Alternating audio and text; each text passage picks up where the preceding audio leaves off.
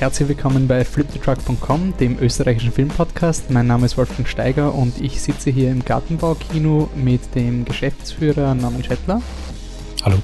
Danke, dass du dir Zeit genommen hast. Wir haben ein kurzes Interview vorbereitet zum Special Screening von Christopher Nolans Dunkirk im Gartenbaukino. Mhm.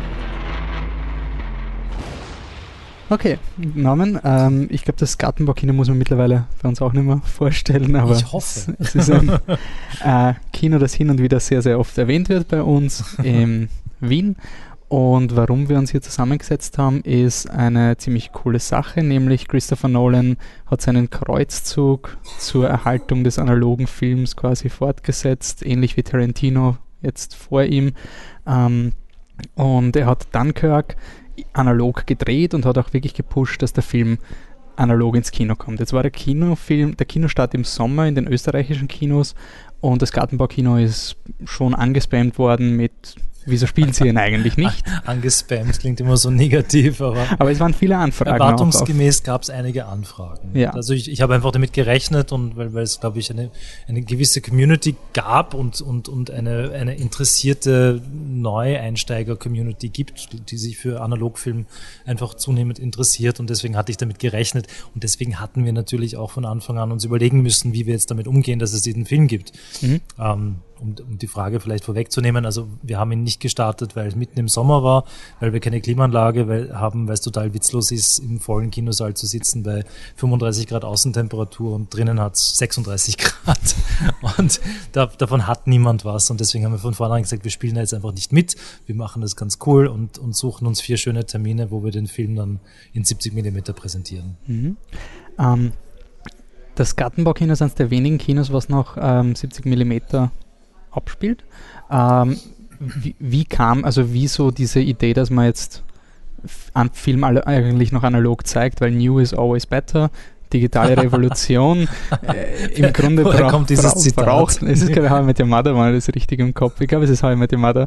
Ähm, wieso eigentlich noch analog? Wieso sowas Rückständiges eigentlich? Naja, also ich glaube, wenn man, wenn man so ein Haus wie das Gartenbaukino kennenlernt, näher kennenlernt, so wie ich das getan habe vor acht, neun Jahren oder, oder auch übernimmt einfach, dann, dann kommt man unweigerlich mit einer, mit einer klassischen Kinokultur auch in Berührung. Und das strahlt ja auch ein bisschen aus, einfach so diese Großzügigkeit des Hauses und die große, die Größe der Leinwand. Und dann ist man schnell damit konfrontiert mit der Tatsache, dass es das erste 70 mm Kino in Wien war und das erste und einzige Cinerama Kino in Wien. Und dass das einfach ein wesentlicher Bestandteil war bis in die 80er, frühen 90er ähm, 70 mm Filme zu zeigen. Ganz kurz, was ja. ist ein Cinerama-Kino? Cinerama ist ein, ein Verfahren, das eigentlich älter ist als 70 mm Film. Ähm, 1952, glaube ich, entwickelt worden. Und kurz gesagt besteht es daraus, dass man mit drei Kameras gleichzeitig einen Film aufzeichnet, eine Szene aufzeichnet und dann mit drei Projektoren gleichzeitig das auf eine sehr stark gekrümmte Leinwand drauf projiziert. Mhm. Die Projektoren sind gekoppelt miteinander, dürfen natürlich nicht ausfallen. Ja. Äh, es war extrem aufwendig und fehleranfällig und hat zumindest im Gartenbaukino gerade mal eineinhalb Jahre, glaube ich, gehalten, mhm. bevor man dann wieder auch diese Leinwand wieder zurückgebaut hat zu einer klassischen 70 mm Leinwand. Mhm. Also das war ein, ein, ein, eine, eine Fußnote, aber keine unwesentliche. Also das Gartenbaukino hat einige der grö größten Erfolge in Cinerama gefeiert. Ja. Ähm, es ist aber einfach nicht, nicht wirklich auf Dauer haltbar oder machbar gewesen. Das war das Problem. Okay.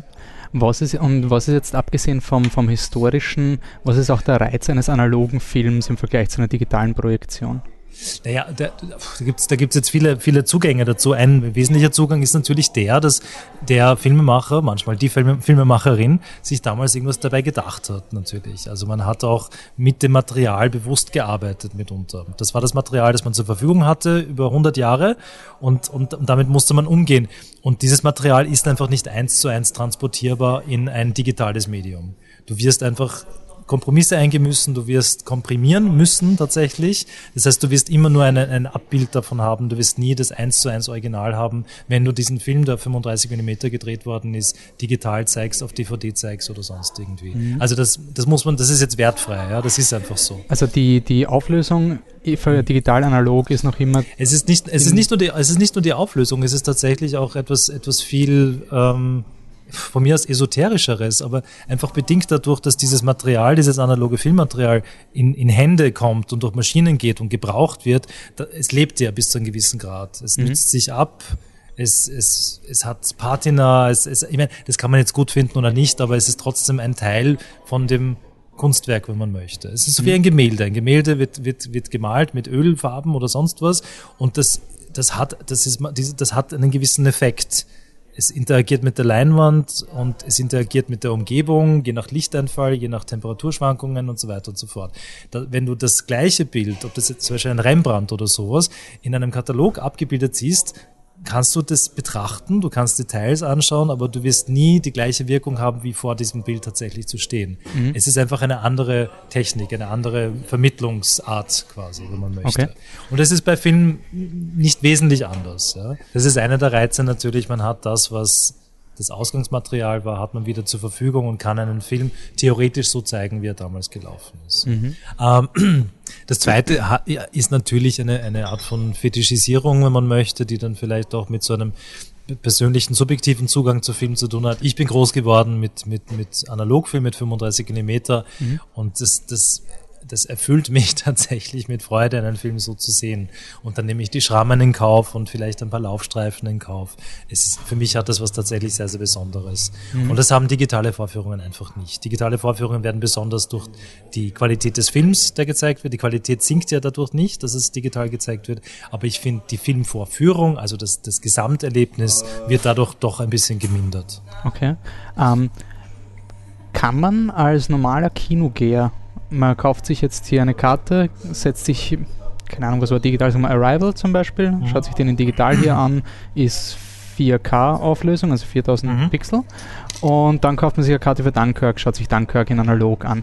Wird man da einen einen Unterschied sehen? Oder ist es quasi eine, ein Verlangen nach etwas Früheren? Oder kann das man das irgendwie in Das Worte ist eine fassen? gute Frage. Ich war, ich war mir selber nicht sicher, wie das sein wird mit, mit, mit äh, 70 mm Film, bis ich es dann endlich hier gesehen habe, gewissermaßen.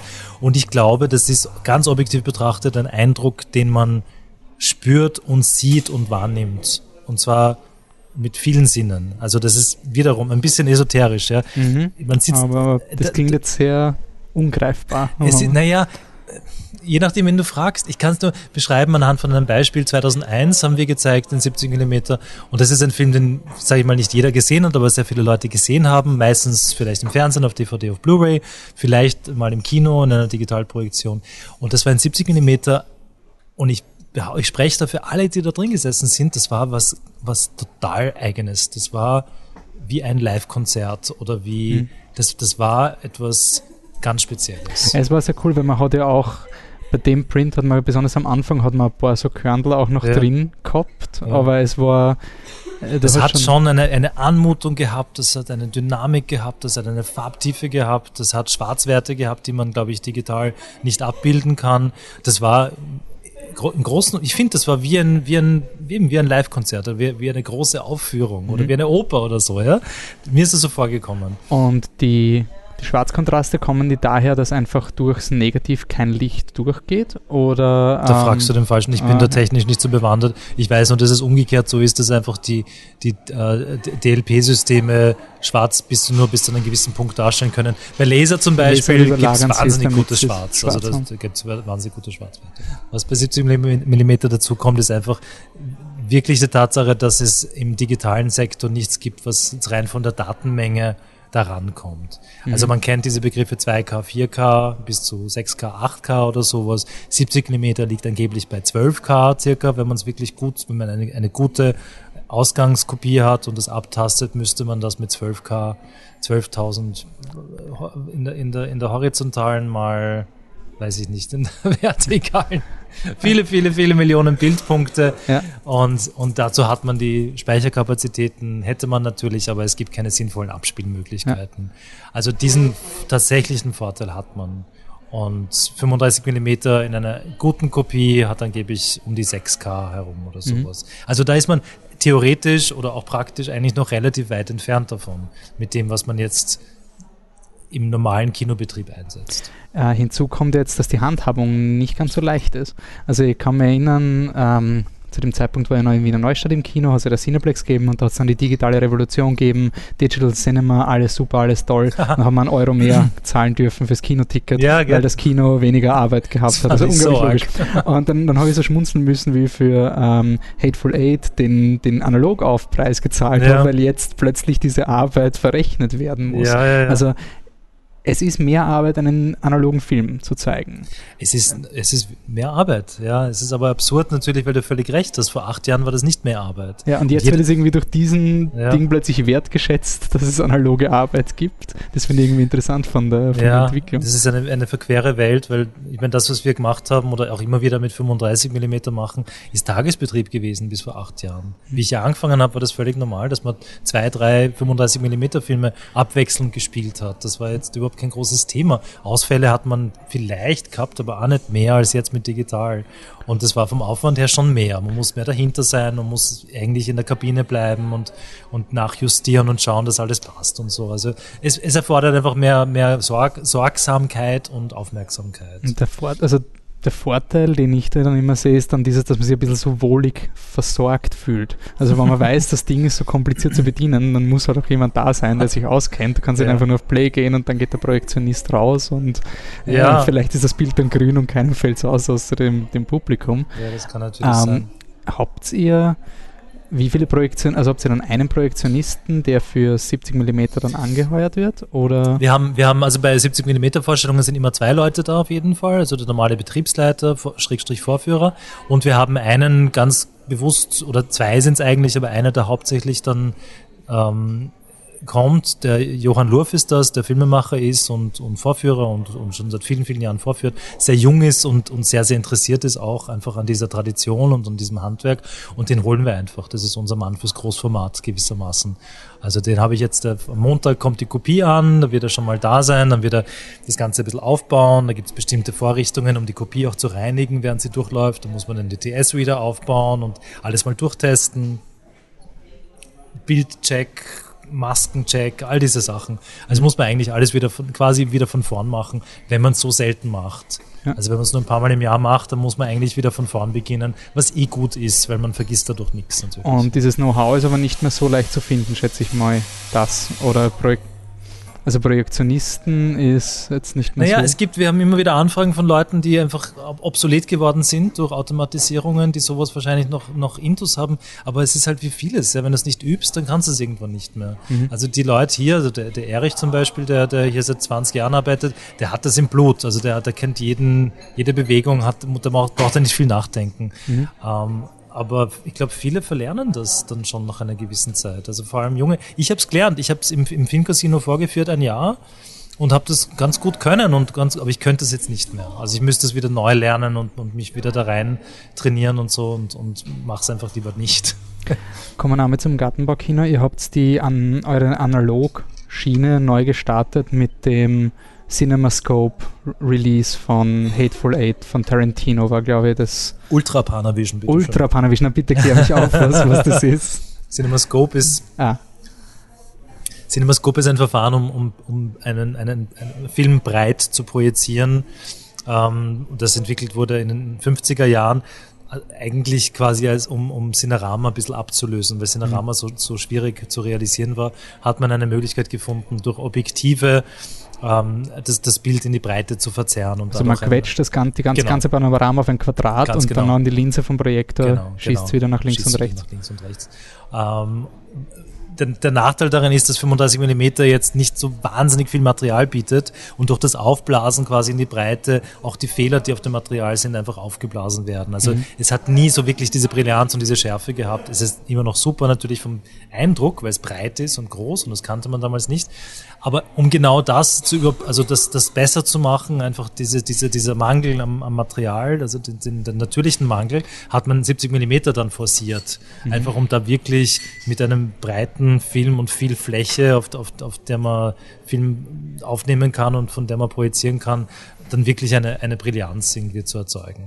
Um noch kurz, unter Ultra Panavision war wiederum eine, eine, eine Ausnahmeerscheinung. Ultra Panavision ist im Prinzip CinemaScope für 70 mm Film. Also wieder, da wird wieder gequetscht und wieder damit es noch breiter, damit es noch breiter ist. Da gab es glaube ich zehn Filme, die das gemacht haben, Ben Hur und äh, Meuterei auf der Bounty und Khartoum und solche Geschichten. Also natürlich die großen historischen Epen und so. Ähm, das, da gab es in Wien überhaupt nur ein Kino, das das konnte. Das Tabor-Kino war dafür ausgestattet mit einer entsprechenden Leinwand. Wir mussten hier im Gartenburg-Kino unsere Cinemascope-Leinwand in oben und unten kleiner machen, damit wir diese Breite, damit wir diese Ratio wieder hinkriegen. Okay. Und das ist natürlich dann ein bisschen schade, wenn man eigentlich Bild verliert. Das Tabor-Kino konnte in der, in der Breite noch weiter aufgehen und wirklich diese, diese Riesenleinwand irgendwie zutage bringen. Okay, und das Equipment hat es noch gegeben oder wie Gibt es die Linsen, liegen die herum und die baut man dann schon wieder ein? Oder? Wir haben, wir haben, wir, wir haben, also die beiden Projektoren, die wir haben, das sind sogenannte DP70 von Philips. Das ist so mal bezeichnet worden als der Rolls-Royce unter den Projektoren. DP steht für Dual Projection und das sind Kombi-Projektoren für 35 und 70 Millimeter.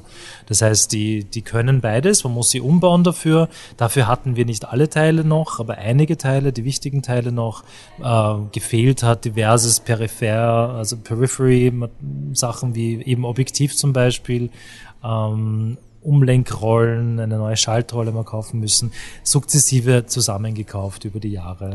Und das gibt es aber noch, also solche Dinge findet man oder man muss findet man auf eBay auf einiges, man, man sehr hat viel haben, googeln. Oder? Lustigerweise bis also vor fünf Jahren, sechs Jahren, wie ich angefangen habe, da jetzt wirklich bewusst zu suchen auf eBay und so, da gab es gerade viel, weil viel ausgesondert, viel im Zuge der Digitalisierung plötzlich der Markt relativ breit aufgestellt war mit so alten Analogfilm-Teilen. Ja. Ähm, äh, mittlerweile durch das, das Wiederaufkommen, diese kleine Renaissance in 70 mm, ist es wieder schwieriger, Sachen zu finden. Mhm. Weil die haben ja allein für Hateful Eight, glaube ich, 100 Kinos in Amerika ausgestattet und haben dann den gesamten Markt leer gekauft, den es gab, ja. den, den eh kleinen Markt, den es gab. Also jetzt ist es wiederum nicht so leicht. Ja. Ein letzter Punkt, bevor wir aufhören, ist noch die äh, es wird oft das Argument gemacht, dass analog sehr gut ist fürs Archiv. Das ist ja auch mhm. einer dieser ja. Punkte. Was ist da, warum so, warum, ich habe eh alles auf meiner Festplatte, mhm. ich kann das ja speichern, das, dann ist der Film ja eh auch da, ich brauche den nicht auf eine Rolle, das ist ja urumständlich. Naja, also einerseits gibt es die Erfahrungswerte, dass Filmmaterial 100 Jahre halten kann, wenn man es richtig lagert. Diese Erfahrungswerte gibt es natürlich bei, also bei anderen Sachen nicht.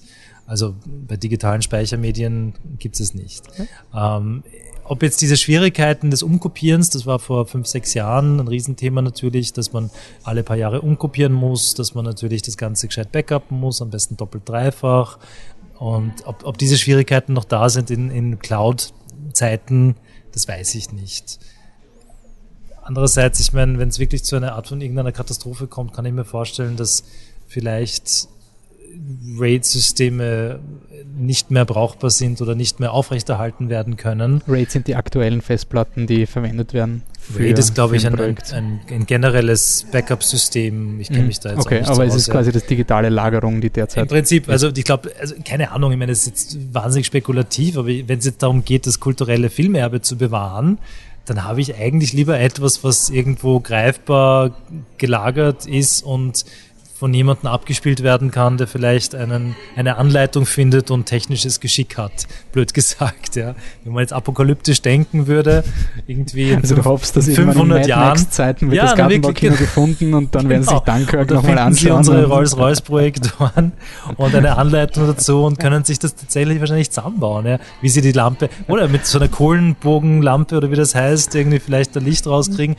Weiß ich nicht, ja. Okay. Aber das, aber ich, ich glaube, das ist nachbaubar, das ist nachspürbar, das ist nach, ja, das könnte, könnte man machen. Das ist auch Nein. nicht softwareabhängig quasi. Das ist nicht okay. softwareabhängig, genau.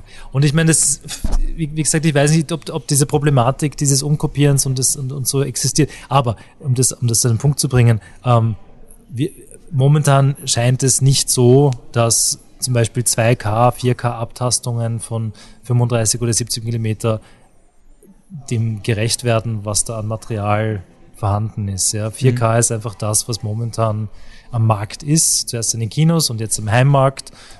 Aus Gründen, die mir nicht, sich nicht, mir nicht erschließen. Aber in 20 Jahren wird es 8K sein oder 12K. Und dann hat man aber diese Filme nicht in 8K oder 12K, wenn man sie nicht bewahrt in dem ja. Originalmaterial. Und das jetzt in 12K aufzunehmen, was wahrscheinlich die sinnvollste Variante ist, scheint nicht möglich zu sein, scheint nicht rentabel zu sein. insofern erscheint es mir allein deswegen logisch, die Sachen auch wirklich analog zu bewahren mhm. und, und für die Nachwelt zu erhalten. Okay. So, am Freitag der 13., am Freitag dem 13. startet euer, eure, wie nämlich Kurzeinlage von Kurzeinsatz. Dun Dunkirk. wie wie schaut es im, im Gartenbaukino aus? Man sagt immer, ja, okay, kleines Kino. Ist das überhaupt laut genug? Weil Dunkirk ist ja auch ein, ein, ein da braucht man ja auch ein kleines Soundsystem. Ich finde ich find schon, also ich, ich finde nicht, dass wir unangenehm laut sind, wie manche Kinos, aber wir können schon. Also wir haben, wir haben ordentlich Subwoofer Power und, und wir werden da schon schauen, dass das gut, gut rüberkommt. Ja. Weil ihr habt, wann, äh, letztes Jahr habt ihr oder vor, habt ihr irgendwie Soundsystem abgegradet? Jahreswechsel 15, 16. Mhm. Also auch im Zuge von Hateful Eight haben wir zusätzliche Frontlautsprecher und wir haben die, die Subwoofer um 50 Prozent erhöht. Also ich, ich, bin eigentlich ganz happy damit. Ich meine, ja. es geht immer noch mehr. Aber für, für das, was wir am meisten spielen, ist es jedenfalls ausreichend und für Dunkirk, das wird schon gut gehen. Ja. Hans Zimmer kommt auf jeden Fall gut zur Geltung, ob man will oder nicht. okay, super. Na passt. Also nochmal 13. Äh, 13. bis 16. 16. Oktober genau. im Gartenbaukino genau. Dunkirk in 2D. Äh, nicht nur 2D, sondern auch analog. In 70 mm in OV und einmal in der deutschen Fassung. Die deutsche Fassung ist dann am Montag. Dieser Montag, genau. Okay, cool. Dann sage ich danke für die Aktionen und danke fürs Interview. Ja, gerne. Ciao.